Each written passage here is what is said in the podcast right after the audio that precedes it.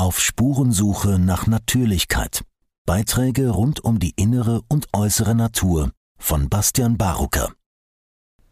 Liebe Zuhörer und Zuhörerinnen, bei meiner Recherche bezüglich der Corona-Pandemie stieß ich schon sehr früh auf die Fragestellung, inwiefern die Einflussnahme von Stiftungen und Pharmaunternehmen auf Regulierungsbehörden und Politik ein wichtiger Bestandteil des aktuellen Geschehens sein können.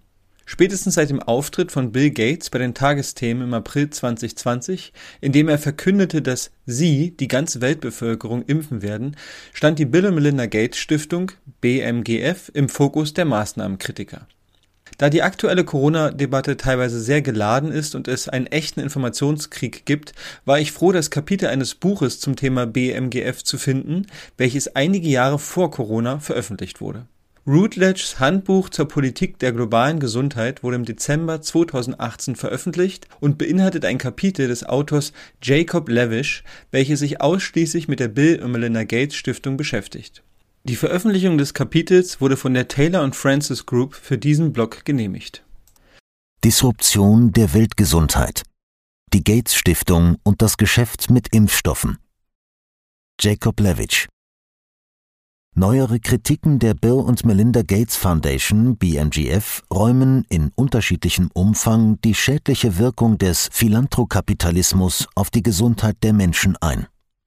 Doch diese Wirkungen werden in aller Regel als unbeabsichtigte Folgen fehlgeleiteter Mildtätigkeit dargestellt. Es wird unterstellt, die Multimilliardäre meinten es gut, seien aber irgendwie zu naiv, die notwendige Begrenztheit marktorientierter Antworten auf Gesundheitsrisiken zu erkennen.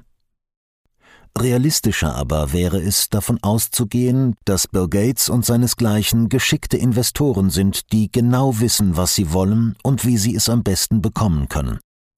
Es ist fraglos richtig, darauf hinzuweisen, dass die Gates Stiftung nie die von ihr versprochenen Wunder vollbracht hat.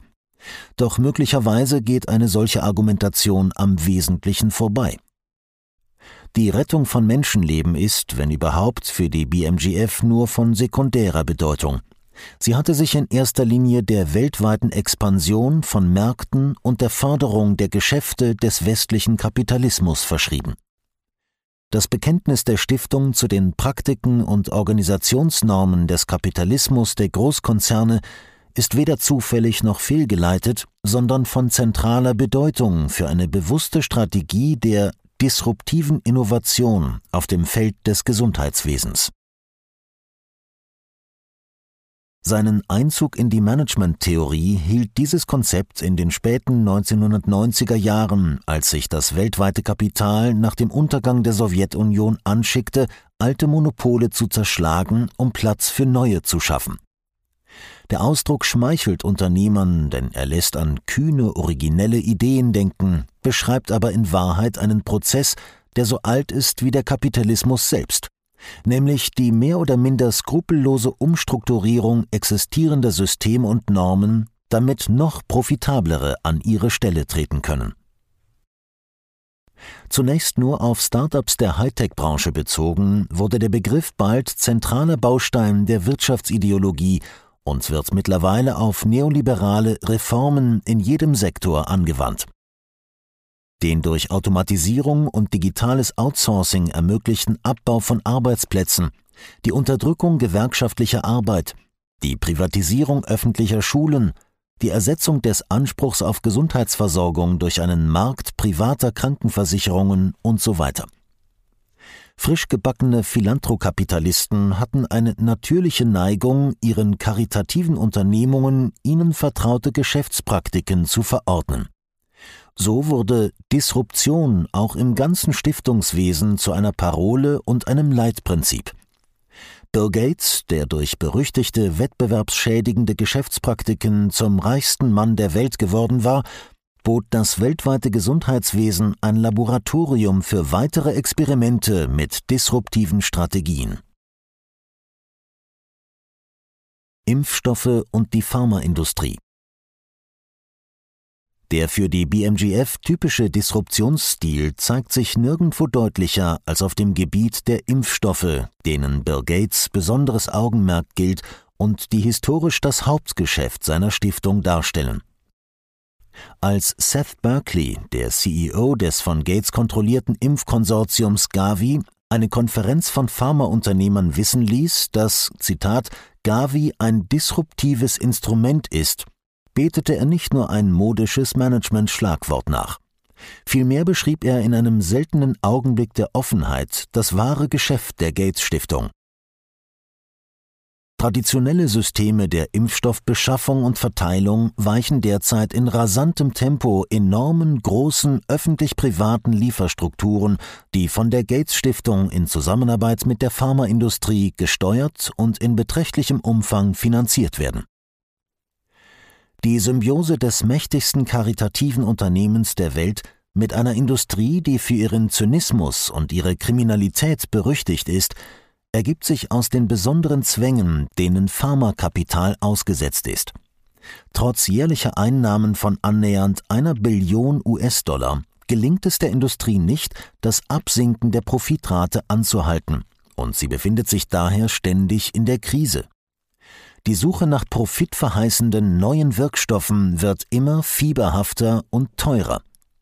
Reklamekosten schießen unterdessen in die Höhe, da die Industrie versucht, möglichst hohe Einnahmen mit Kunden zu machen, die misstrauisch und knapp bei Kasse sind. Die Presseabteilungen der Industrie schildern gerne ihr Geschäft als ein großherziges Streben, den unstillbaren Bedarf der Gesellschaft nach neuen Heilmitteln zu befriedigen. Tatsächlich aber erzeugt und formt Big Pharma den Bedarf, nicht umgekehrt. Seinem Wesen nach steht das Geschäft mit Medikamenten wie jede andere Industrie im Kapitalismus unter dem Imperativ, Mehrwert profitabel einzusetzen. Zitat damit ihr Ausstoß absorbiert und brachliegende Kapazitäten vermieden werden, muss die Industrie fortwährend nach neuen Märkten suchen, die ausgeschöpft werden können. Wegen ungewöhnlich hoher Entwicklungskosten und eines schmalen Zeitfensters für Patente ist der Druck der Marktverhältnisse im Pharmageschäft besonders empfindlich zu spüren. Pharmazeutische Unternehmen setzen auf die hohen Einnahmen aus Kassenschlagern, also Medikamenten mit Verkaufseinnahmen von jährlich einer Milliarde US-Dollar oder mehr, um Aktienpreise in die Höhe zu treiben und mitunter verblüffende Gewinnspannen zu erzielen. Allerdings gewährt das Patentrecht in den USA und in der EU pharmazeutischen Unternehmen die exklusiven Rechte an einem Medikament nur für einen Zeitraum von 20 Jahren. Folglich muss Big Pharma extrem aggressive Maßnahmen zur Maximierung von Profiten ergreifen, wenn die sogenannte Patentklippe näher rückt. Der eigentliche Markt für neu entwickelte Medikamente, das heißt die Menschen, die tatsächlich an den Krankheiten leiden, die mit den Medikamenten behandelt werden sollen, ist schnell gesättigt. Es müssen also neue Käufer gefunden oder produziert werden. So entstehen Anzeigenkampagnen für viele Millionen Dollar, um die Werbetrommel für Medikamente zur Behandlung fragwürdiger Leiden wie Restless Legs Syndrom oder weibliche sexuelle Dysfunktion zu rühren.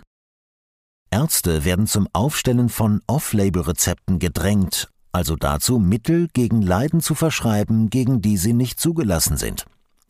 Ergänzt werden diese ethisch fragwürdigen, aber juristisch legalen Taktiken durch eine Vielzahl krimineller Machenschaften wie die Fälschung der Ergebnisse klinischer Studien, die Unterdrückung von Informationen über Nebenwirkungen oder die Zahlung von Provisionen an Heilberufler. Diese Praktiken sind in der Branche so weit verbreitet, dass massive Strafgelder lediglich als laufende Geschäftskosten betrachtet werden. Doch Big Pharmas wohlverdienter schlechter Ruf ist nicht abnormer Ruchlosigkeit seiner Manager und Aktionäre geschuldet, vielmehr ist er das logische Ergebnis von Imperativen, die alle Bereiche der pharmazeutischen Industrie durchdringen. Für zugelassene Kassenschlager müssen möglichst große Märkte erschlossen, ausgeweitet und rücksichtslos ausgebeutet werden. Wenn es keinen Markt gibt, so muss ein Markt, noch besser viele Märkte, geschaffen werden. Die Jagd nach neuen Kassenschlagern hört nie auf und ist voller Risiken. Faktoren, die eine rasche Kommerzialisierung neuer Medikamente behindern, wie etwa Auflagen zur Überprüfung ihrer Sicherheit oder nationale Regulierungen, müssen günstiger gestaltet, untergraben oder umgangen werden. Die beträchtlichen Investitionen, die nötig sind, um ein Medikament auf den Markt zu bringen, wie Forschung und Entwicklung, Sicherheitstests und Vermarktung, müssen reduziert oder abgewälzt werden, wo immer das möglich ist. Subventionen aus öffentlicher Hand oder von privaten Stiftungen zur Unterstützung hoher Verkaufspreise müssen mit Nachdruck eingeworben werden. Investitionen müssen Produkten gelten, die, wie Impfstoffe, weltweite Märkte adressieren und gleichzeitig ein attraktives Risiko-Ertragsverhältnis versprechen. Ein Medikament von fragwürdiger Wirksamkeit, das auf eine große Bevölkerung zielt, kann profitabler sein als ein hochwirksames Mittel, mit dem eine seltene Krankheit behandelt wird. Diese Umstände haben gravierende Bedeutung für die Gesundheit und das Wohlergehen von Milliarden von Menschen unter den Ärmsten der Welt.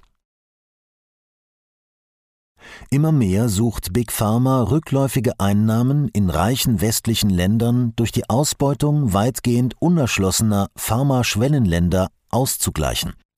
70 Prozent der Weltbevölkerung leben in solchen Ländern, folglich ist das Profitpotenzial enorm. Die wachsende Zahl kranker Menschen im Süden bietet ein beispielloses Betätigungsfeld, um vermeintlich wirksame Medikamente zu verkaufen. Impfstoffe hingegen sind eine vielversprechende Einnahmequelle, da sie an eine riesige Zahl gesunder verkauft werden können. Die Anpassung nationaler Impfprogramme kann die Zielbevölkerung für patentierte Impfstoffe um Hunderte Millionen von Menschen vergrößern. Es ist also kein Wunder, dass Schwellenländer als die nächste große Wachstumsmaschine der Pharmaindustrie gelten. Aus diesen Gründen ist die Erzeugung neuer Nachfragekanäle in armen Ländern absolut notwendig fürs Geschäft. Zugangshemmnisse wie Preiskontrollen, gesetzliche Auflagen, fehlende Infrastrukturen im Gesundheitswesen müssen mit Hilfe innovativer Strategien umgangen werden. Die umfassende Zusammenarbeit mit westlichen NGOs, öffentlich-privaten Partnerschaften, Stiftungen und privaten Unternehmen gilt als entscheidend für die Überwindung dieser Hindernisse und das sowohl in hochrangigen Märkten wie den BRICS-Staaten als auch in den ärmsten Ländern des globalen Südens. Daher die Notwendigkeit disruptiver Innovation.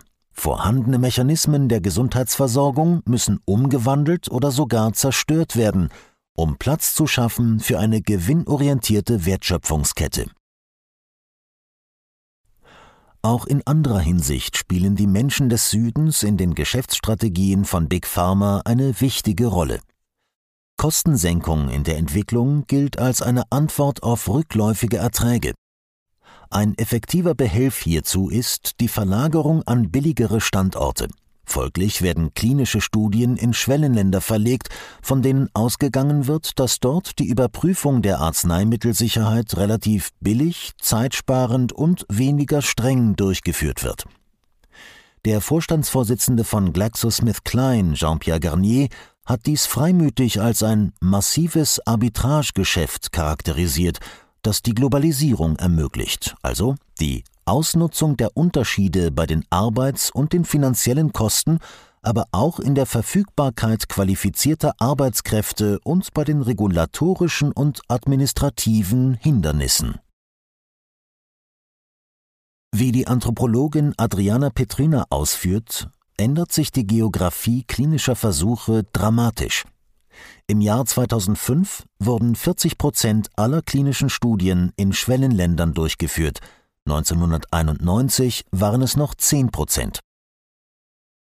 Im Jahr 2011 waren über 150.000 Menschen in Indien an mindestens 1.600 klinischen Studien beteiligt, die für britische, amerikanische und europäische Firmen durchgeführt wurden. Diese Form der Verlagerung von Forschung und Entwicklung ins Ausland ist mittlerweile im globalen Süden so weit verbreitet, dass klinische Studien als normaler Teil der Gesundheitsversorgung angesehen werden. Eine südafrikanische Zeitung befand, wir sind die Versuchskaninchen der Arzneimittelindustrie. So haben die Imperative des Pharmageschäfts eine Gemengelage erzeugt, in deren Mittelpunkt die Menschen des Südens stehen. Dies ist der Kontext, in dem die Interventionen der BMGF für die Industrie von entscheidender Bedeutung sind. Mit ihrer weltweiten Organisation, ihren Ressourcen und ihrer schieren Macht ist die BMGF in einer idealen Position, um gewinnbringende Verbindungen zwischen Big Pharma, der globalen Gesundheitsbürokratie und nationalen Gesundheitsministerien herzustellen. Sie fungiert als entscheidendes Bindeglied in einer pharmazeutischen Wertschöpfungskette, die sich von der 500 Millionen US-Dollar teuren Stiftungszentrale in Seattle bis in die ärmsten Dörfer Afrikas und Südasiens erstreckt. Die Gates Stiftung betritt die Bühne. Die Verbindungen der Gates Stiftung zur Pharmaindustrie sind eng, verwickelt und bestehen schon seit langem. Schon bald nach ihrer Gründung investierte die BMGF 205 Millionen US-Dollar in pharmazeutische Unternehmen wie Merck Co., Pfizer Inc., Johnson Johnson und GlaxoSmithKline. In späteren Jahren hat sich die Verbindung vertieft und es wurde eine Drehtür geschaffen, die mittlerweile regelmäßige Manager zwischen der BMGF, den von Gates kontrollierten NGOs und den Big Five der Pharmaindustrie hin und her wechseln lässt. Dem Leitungsgremium der Global Health Division der BMGF gehören ehemalige Manager von AstraZeneca, Baxter International Healthcare Corporation, Eli Lilly, Novartis, Park Davis, Pfizer und Wyeth an. Die NGO Path, von der The Lancet gesagt hat, sie sei praktisch ein Agent der Stiftung, arbeitet offen als Vermittler für über 60 Partnerkonzerne und generiert marktbasierte Lösungen für Pharmaunternehmen wie Merck und Sanofi. Es ist also kaum überraschend, dass die BMGF sich in ihren Zielen eng an den Bedürfnissen der pharmazeutischen Industrie orientiert. Die Stiftung hat sich offen Strategien in Forschung und Entwicklung verschrieben, die auf die Realitäten von Entwicklungsländern setzen, in denen wir die Umsetzung wissenschaftlicher Entdeckungen in umsetzbare Lösungen beschleunigen und nach besseren Wegen suchen, mögliche Interventionen, zum Beispiel neue Impfstoffe, zu evaluieren und zu verbessern, bevor sie in kostspieligen und zeitaufwendigen klinischen Studien untersucht werden. Im Klartext heißt das, die BMGF verspricht, Big Pharma dabei zu helfen, westliche Regulierungen zu umgehen, indem sie Billigstudien zu Medikamenten in der Peripherie fördert. Gleichzeitig lenkt die BMGF Mittel souveräner Staaten in Investitionen, die Märkte für westliche transnationale Konzerne schaffen, auch wenn das nur durch eine radikale Umschichtung von Ressourcen zu Lasten traditioneller Gesundheitsprogramme möglich ist. Das Ziel besteht, wie es ein Bericht der amerikanischen Behörde für Entwicklungshilfe USAID offen ausspricht, darin, Marktakteure und Dynamiken wirksam zu unterstützen, um die Nachfrage zu stimulieren. Die BMGF betrat 1999 die Szene mit einer Spende von 50 Millionen US-Dollar zur Gründung der Malaria Vaccine Initiative. Bill Gates erkannte hier eine Gelegenheit für seine frisch gebackene Stiftung, ein ganzes Feld karitativer Tätigkeit mit einem Schlag und entscheidend zu dominieren. Zitat Mit einer einzigen Spende wurden wir zum wichtigsten privaten Geldgeber der Malariaforschung. Es ist einfach überwältigend. Seither hat das Wirken der Gates Stiftung die Produktion und Bereitstellung von Impfstoffen umgewälzt und private Konzerne und Kapitalanlagen in ein Feld geführt, auf dem bis vor gar nicht allzu langer Zeit Profitmotive eine relativ untergeordnete Rolle gespielt haben. Staatliche Impfprogramme haben im 20. Jahrhundert einen starken Aufschwung erlebt und zweifellos Millionen von Menschenleben gerettet, besonders in Ländern, denen es gelang, Impfungen in robuste Gesundheitsprogramme zu integrieren. In dieser Zeit wurden Impfstoffe für die pharmazeutische Industrie zu einer kontinuierlichen Einnahmequelle, wenn auch mit geringen Profitmargen. Die wichtigsten Impfstoffe waren nicht patentiert. Als Jonas Salk gefragt wurde, wem die Patente für seinen Polio-Impfstoff gehörten, hatte er erwidert, den Menschen. Es gibt kein Patent. Können Sie denn die Sonne patentieren? Auch wenn die Sprecher von Big Pharma gerne die Lorbeeren für Immunisierungserfolge einheimsten, waren Impfstoffe faktisch eine kaum beachtete Nische im Arzneimittelgeschäft. Die Rolle der Industrie beschränkte sich auf die Herstellung von Impfdosen und den Verkauf auf einen von staatlichen Beschaffungsprogrammen bestimmten Markt, die die Preise tendenziell niedrig hielten. Die Gewinnspannen waren so gering, dass viele Unternehmen um die Mitte des ersten Jahrzehnts in diesem Jahrhundert schon daran dachten, diesen Geschäftszweig komplett aufzugeben. Länder der nicht-sozialistischen Peripherie konnten indessen die Immunisierungserfolge der ersten und zweiten Welt kaum oder gar nicht nachahmen. Nach dem Zweiten Weltkrieg hatten sich hier und da im globalen Süden beschränkte nationale Impfprogramme entwickelt, Sie waren auf die finanzielle und technische Unterstützung von UNO-Institutionen angewiesen und hatten massiv unter dem Mangel an Ressourcen und Infrastruktur gelitten. Vom Westen nach dem Niedergang des Sozialismus erzwungene Austeritätsregime verwüsteten zusätzlich die Strukturen im Gesundheitswesen, die für eine effektive Verteilung von Impfstoffen erforderlich sind.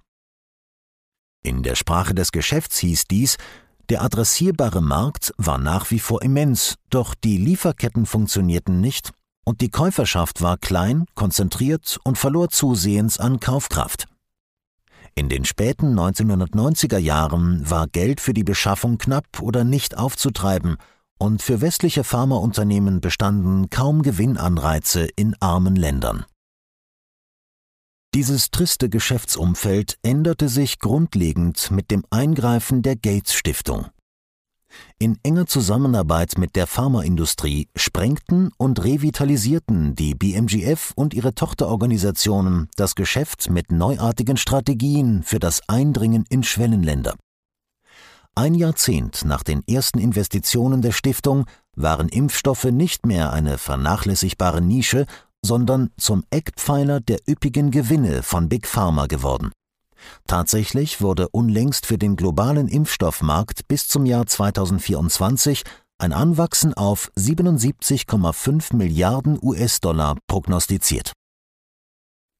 In einer Lobeshymne auf die Impfstrategien eines der größten Wirtschaftsvisionäre der Geschichte pries Forbes Bill Gates für seine Demonstration, wie mit Macht und Kapital im wörtlichen wie im politischen Sinne die positive Wirkung für die Welt maximiert werden kann. Dies habe er getan, konzidierte der Artikel in etwas weniger schwülstiger Sprache, indem er einen dauerhaften Markt für Big Pharma geschaffen habe, der die Unternehmen nicht das letzte Hemd kostet. Die BMGF steht auf dem Grundsatz, dass karitative Unternehmungen weitgehend an denselben Kriterien zu messen sind wie andere Geschäfte. Impfstoffe böten eine unwiderstehliche Gelegenheit, die Bedürfnisse der Armen in einer Weise zu befriedigen, die der Wirtschaft Profit und Anerkennung bringt, indem von Microsoft und der Wall Street übernommene kommerzielle Strategien zum Einsatz kommen. Diese lassen sich am besten in der Sprache der Unternehmenstheorie zusammenfassen, die zu der Ideologie gehört, die das Denken heutiger Kapitalisten strukturiert. Pioniervorteil als erster bedeutender Akteur in einem vernachlässigten Marktsegment würde die BMGF die Geschäftsbedingungen festlegen können, die spätere Player zu befolgen hätten und damit ihre dauerhafte Vorherrschaft auf dem Gebiet sichern. Vertikale Vermarktung. Probleme, die vermittels vertikaler Gesundheitsinitiativen, also Programmen, die nur einer bestimmten Erkrankung gelten und nicht einen breiten gesundheitlichen Ansatz verfolgen, angegangen werden können, ließen sich einfach an die vertikalen Vermarktungsstrategien von Microsoft anpassen und kämen der Vorliebe der Stiftung für schnelle, einfach zu messende Lösungen anstelle von Investitionen in Infrastrukturen entgegen leichte Messbarkeit. Durch die Anwendung simpler Wirtschaftsmathematik, in der Gates die Lösung der Gebrechen der Gesellschaft sieht, könne ein Feld, für das traditionell staatliche Behörden verantwortlich sind, durch das vermeintlich überlegene Wissen des privaten Sektors effektiver gemanagt werden. Bedingt durch ihren engen Rahmen und ihre engen Ziele eigneten sich vertikale Programme auf natürliche Weise für eine numerische Datenanalyse mit dem Ziel, knappe Ressourcen für den größtmöglichen Impact zu optimieren. Value Unlocking, frei übersetzt optimierte Kapitalverwertung. Eine partielle Privatisierung von Impfprogrammen habe das Potenzial, den Wert von Kapital in öffentlicher Hand zu optimieren und für ärmere Länder einen wirtschaftlichen Nutzen von 100 Milliarden US-Dollar zu erbringen.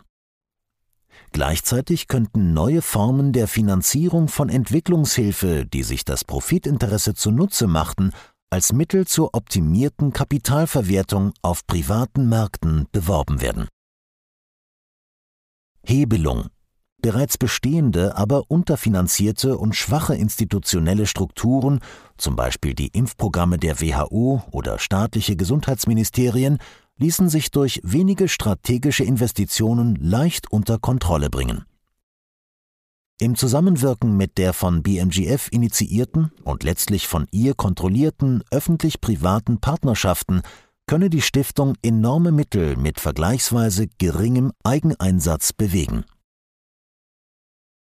Alles in allem fand Bill Gates im Impfstoffmarkt Bedingungen vor, die ihm die komplette Aneignung eines Schlüsselsektors des Gesundheitswesens ermöglichten.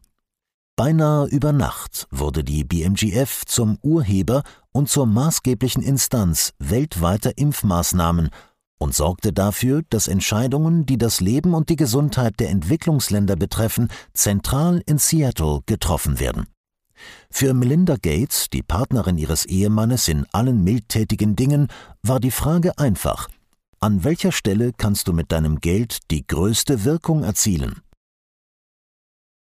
Der Raubzug der BMGF auf dem Feld der Immunisierung begann mit der Gründung von Gavi, der Global Alliance for Vaccines and Immunization, inzwischen umbenannt in Gavi the Vaccine Alliance, die vielleicht die einflussreichste öffentlich-private Partnerschaft im Gesundheitswesen ist.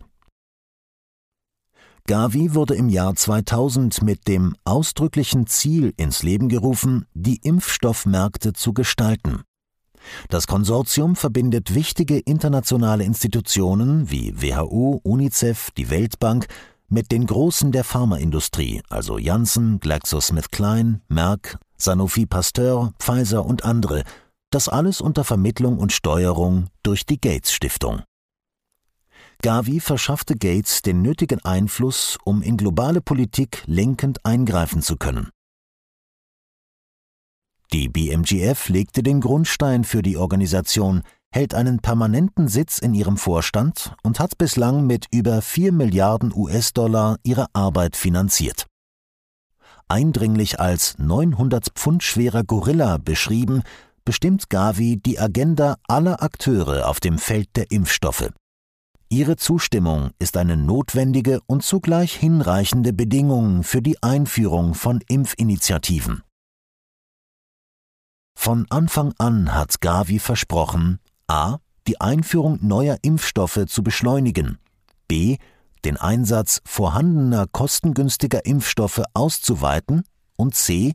die Forschung und Entwicklung neuer, für Entwicklungsländer relevanter Impfstoffe zu forcieren Bezeichnend ist allerdings, dass aus Gavi-Mitteln selten in Ländern des globalen Südens Impfprogramme wie gegen Diphtherie, Mumps, Keuchhusten, Tetanus und andere unterstützt wurden, die traditionell für westliche Kinder als notwendig gelten.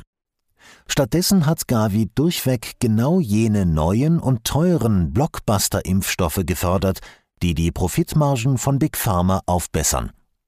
Die frühen Investitionen flossen größtenteils in die Impfung gegen Pneumokokken mit einem von Pfizer entwickelten Impfstoff, Hepatitis B, GlaxoSmithKline und Merck und gegen den eine grippeähnliche Erkrankung verursachenden Hämophilus influenzae B, Merck und Sanofi. Bis 2012 hatte Gavi vier der fünf am besten verkauften Impfstoffe, Prevnar 13 von Pfizer, Pentact HIB von Sanofi Cervarix von GSK sowie den Hepatitis-Impfstoff von GSK massiv subventioniert und gefördert Im Jahr 2009 bahnte Gavi einem neuen Modell der Entwicklungsfinanzierung den Weg. Das Advance Market Commitment AMC sollte dazu dienen, den Verkauf von Pfizers neuen Pneumokokkenimpfstoff Prevnar an arme Länder zu subventionieren. Über Gavi boten die BMGF und fünf reiche Länder Italien, Großbritannien, Kanada, Norwegen und Russland einen Vertrag an, der dem Medikament einen rentablen Markt garantierte und mit der Verpflichtung einherging, neue Impfstoffe zu einem hohen ausgehandelten Preis zu verkaufen, der angeblich die Entwicklungskosten deckte. Als erstes Land wurde Ruanda ausgeraubt, das mit einem Schlag in einen Markt für 1,6 Millionen Dosen des patentierten Impfstoffs verwandelt wurde. Teil der Vereinbarung war Ruandas Verpflichtung, Prevnar in sein reguläres staatliches Impfprogramm aufzunehmen obwohl nicht geklärt war, wie das Land die späteren Impfdosen finanzieren sollte, wenn die Subventionierung durch Gavi auslaufen würde. Wenig später wurden Benin, die Zentralafrikanische Republik und Kamerun angeworben, wodurch sich der Markt um einige Millionen Dosen erweiterte. Die Finanzierung mit Hilfe von AMCs erwies sich als so lukrativ, dass Prevnar im Jahr 2012 das weltweit führende Impferzeugnis geworden war, mit einem geschätzten Umsatz bis zum Jahr 2018 von 6,7 Milliarden US-Dollar. Unterdessen hatte Gavi die Machbarkeit eines ausgeklügelten neoliberalen Konzepts nachgewiesen, mit dem sich öffentliche Mittel in private Kassen verschieben ließen. Eine spätere Neuerung in Gavis Katalog von Dienstleistungen ist die innovative Entwicklungsfinanzierung, ein schuldenfinanzierter Mechanismus, bei dem die Kapitalmärkte zur Subventionierung von Impfstoffkäufern und Herstellern angezapft werden. Vermittelt durch die zu diesem Zweck geschaffene International Finance Facility for Immunization IFFIM bringt Gavi die Anleihepapiere auf dem japanischen Uridashi-Markt in Umlauf. Diese Anleihen werden durch das Versprechen von staatlichen Geldgebern abgesichert, Millionen von Impfdosen zu einem festgesetzten Preis über einen Zeitraum von etwa 20 Jahren abzunehmen. Das System wird in Entwicklungskreisen als neoliberales Win-Win-Modell gepriesen. Zwar kämen Investoren auf jeder Stufe der Verwertungskette auf ihre Kosten, aber auch arme Länder würden durch den Zugang zu sonst unerschwinglichen Impfstoffen profitieren.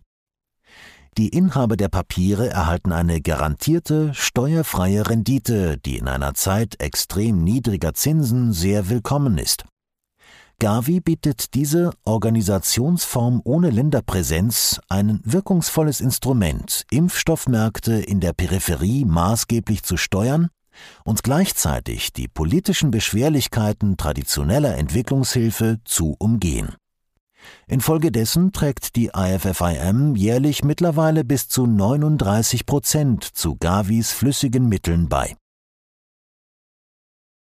Pharmaunternehmen können heute teure Impfstoffe zu subventionierten Preisen in einem wenig zahlungskräftigen, aber riesigen und risikolosen Markt vertreiben.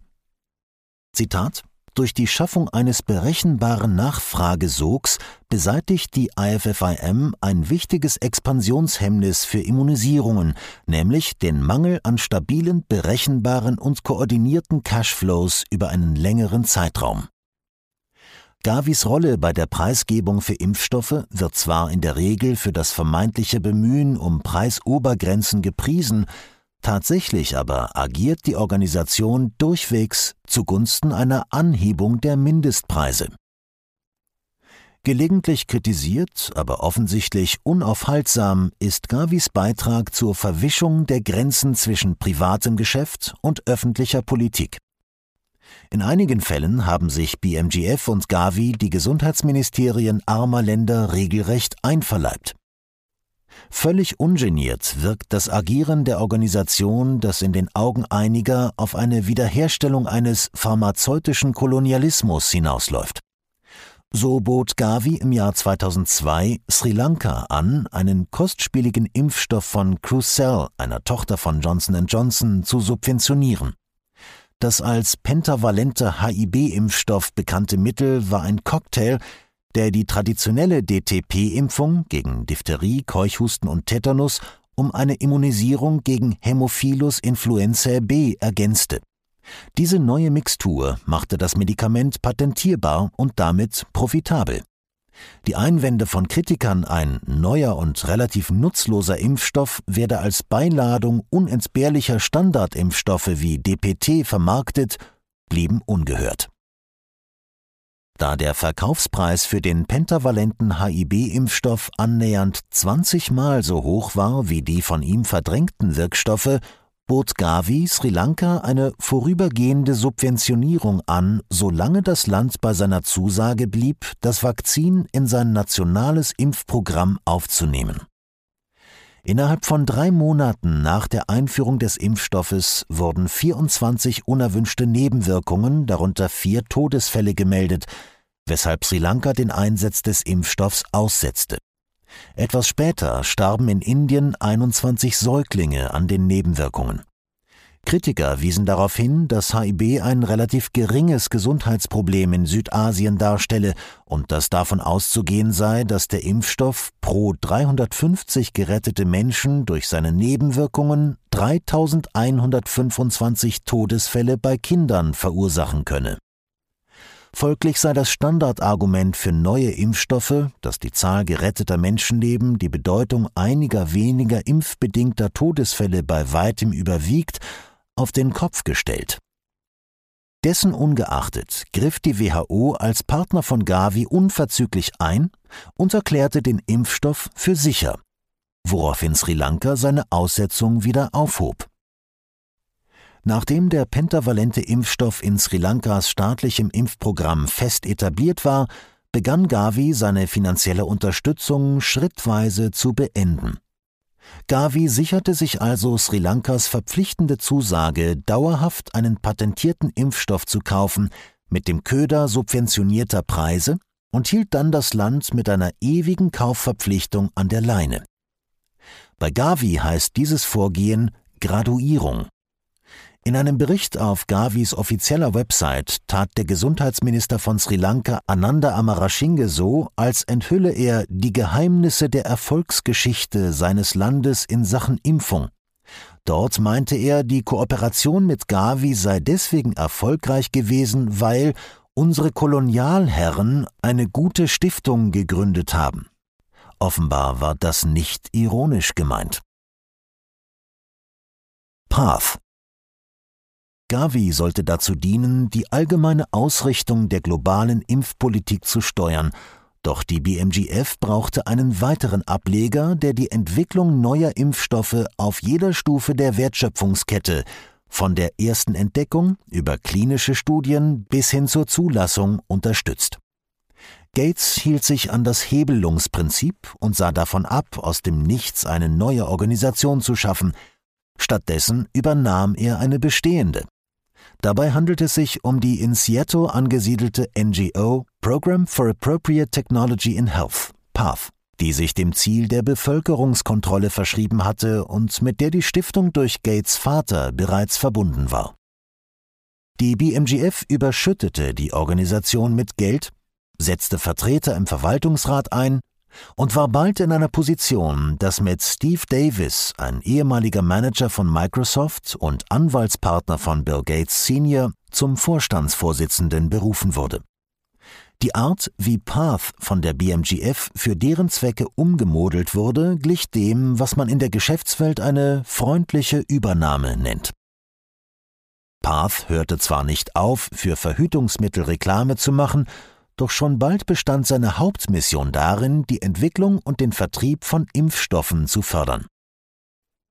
Paths Tätigkeit am Anfang der Wertschöpfungskette zielt darauf ab, der Pharmaindustrie Entwicklungskosten durch Forschungsförderung abzunehmen. Insbesondere arbeitet Path darauf hin, Wissenschaftler aus dem nicht kommerziellen Bereich mit Impfstoffherstellern und Biotech-Firmen in Kontakt zu bringen, um dafür zu sorgen, dass die öffentliche und die private Sphäre auf jeder Stufe miteinander verwoben sind. Da sich in Paths Förderpolitik die Ziele der BMGF und die kommerziellen Interessen von Big Pharma widerspiegeln, wird die akademische Forschung auf diese Weise unvermeidlich in Richtungen gelenkt, in denen die Industrie ein Profitpotenzial sieht, zum Beispiel Rotavirus, Malaria, HIV-Aids und Influenza. Manchmal arbeitet Path auch mit Pharmaunternehmen aus den BRICS-Staaten zusammen, wie etwa dem Serum Institute of India, das dem Milliardär und Impfstoffkönig Cyrus Poonawalla gehört. Die in diesem Kontext von Path arrangierten Partnerschaften sollen sicherstellen, dass die Entwicklungstätigkeit lokaler Industrien nicht unabhängig von den Interessen des Pharmakapitals im Westen stattfindet. Path ist intensiv an der Organisation und Finanzierung von klinischen Studien beteiligt, die erforderlich sind, um Markenimpfstoffe auf den Markt zu bringen. Für das Management dieser Studien heuert Path sogenannte Contract Research Organization CROs an, die ihrerseits lokale Organisationen rekrutieren, um die Studien selbst vor Ort billig durchzuführen, sodass Lohndifferenzen zwischen dem globalen Zentrum und der Peripherie ausgenutzt werden können. In diesem taylorisierten Offshoring-System ist der Druck, schnell die gewünschten Ergebnisse zu erhalten, enorm und unethische Praktiken weit verbreitet. Eine Literaturübersicht enthüllt ein verstörendes Muster bei den von Path finanzierten Studien, die fast ausnahmslos ethische Bedenken erregten, aber offenkundig stets die erwünschte Genehmigung sicherstellten. So organisierte Path im Jahr 2010 eine Phase-3-Studie des von GlaxoSmithKline GSK entwickelten Malaria-Impfstoffs Mosquirix, bei dem in sieben afrikanischen Ländern der experimentelle Wirkstoff Tausenden von Kleinkindern verabreicht wurde. GSK und BMGF erklärten die Versuche zu einem durchschlagenden Erfolg und diese Werbebotschaft wurde von der Publikumspresse unkritisch wiederholt. Tatsächlich aber besaß der Impfstoff nur eine geringe Wirksamkeit und verringerte Malariaerkrankungen lediglich um 18 bis 36 Prozent. Im Kleingedruckten der Studie zeigte sich dabei, dass die Versuche 151 Todesfälle zur Folge gehabt und bei 1049 von 5949 Kindern im Alter von 5 bis 17 Monaten unerwünschte Nebenwirkungen wie Paralyse, Krampfanfälle und Fieberkrämpfe verursacht hatten.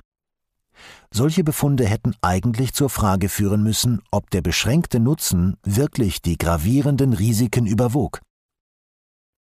Stattdessen startete die WHO ein umfangreiches Pilotprogramm für Schwarzafrika und stellte die baldige weltweite Einführung des Impfstoffs in Aussicht.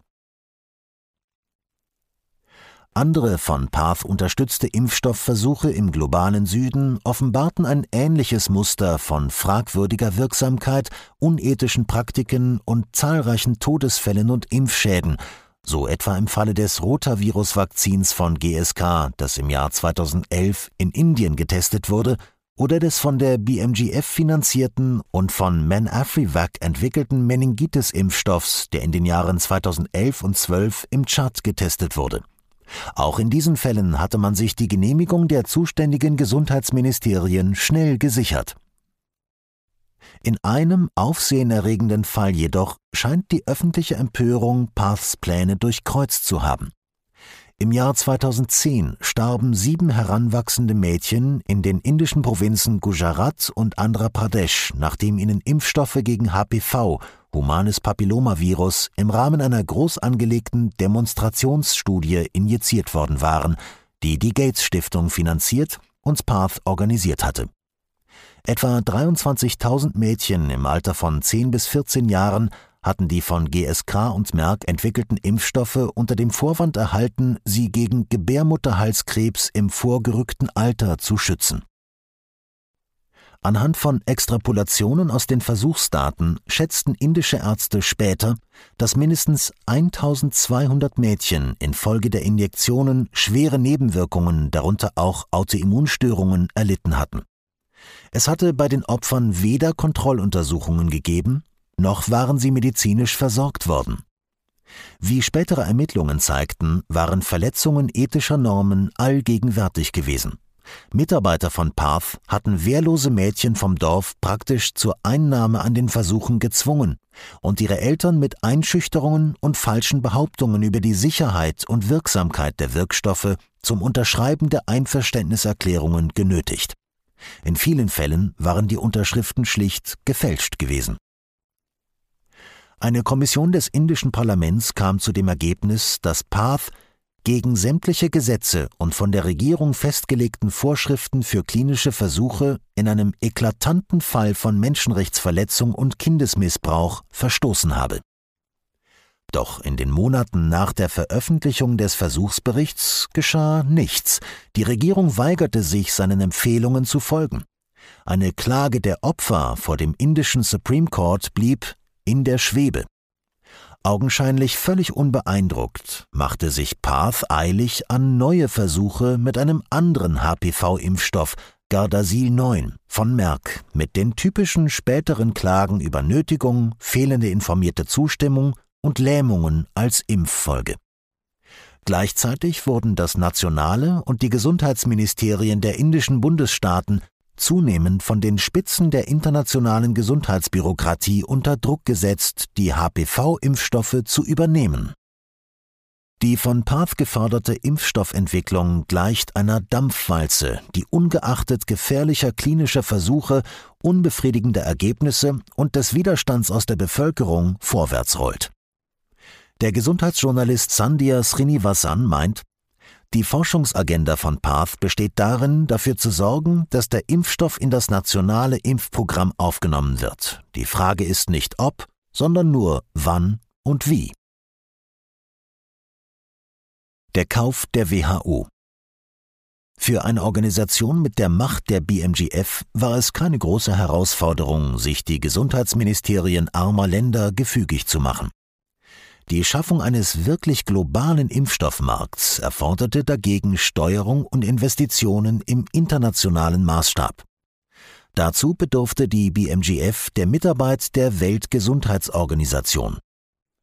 Die WHO ist bevollmächtigt, finanzielle Mittel bei den Mitgliedstaaten der UNO einzutreiben und über deren Verwendung zu entscheiden. Damit kann sie zum Beispiel für den Geldfluss sorgen, den Gavi benötigt, um die Mindestpreise für Medikamente anzuheben. Außerdem spielt die Organisation auf regulatorischer Ebene eine wichtige Rolle bei der Genehmigung neuer Impfstoffe und Medikamente in Entwicklungsländern. Um sich die Befugnisse wie die Autorität der WHO zunutze zu machen, verfolgte die BMGF eine weitere Geschäftsstrategie. Sie machte sich zum Teilhaber. Die BMGF begann früh mit Zuwendungen an die WHO, die kontinuierlich größer wurden. 2016 hatte ihr jährlicher Einsatz den Umfang von 227 Millionen US-Dollar erreicht. Damit kam die Stiftung für 11 Prozent des Jahresbudgets der WHO auf, also mehr als jeder Mitgliedstaat mit Ausnahme der USA. Der Beitrag von Gavi und Path zum Gesamtbudget belief sich auf 75 Millionen US-Dollar. Der von der BMGF eingeschlagene Weg ist der Strategie von Kreuzbeteiligungen nachempfunden, mit der Unternehmen Wettbewerber zu spalten oder zu neutralisieren suchen. Gates hielt es nicht für erforderlich, gleich mehr als die Hälfte des WHO-Etats zu finanzieren. Stattdessen investierte seine Stiftung gerade so viel, dass die Behörde ohne permanente Beiträge des BMGF nicht mehr funktionsfähig war. Diesen finanziellen Hebel nutzte die BMGF, um faktisch die Kontrolle der globalen Gesundheitsagenda zu übernehmen.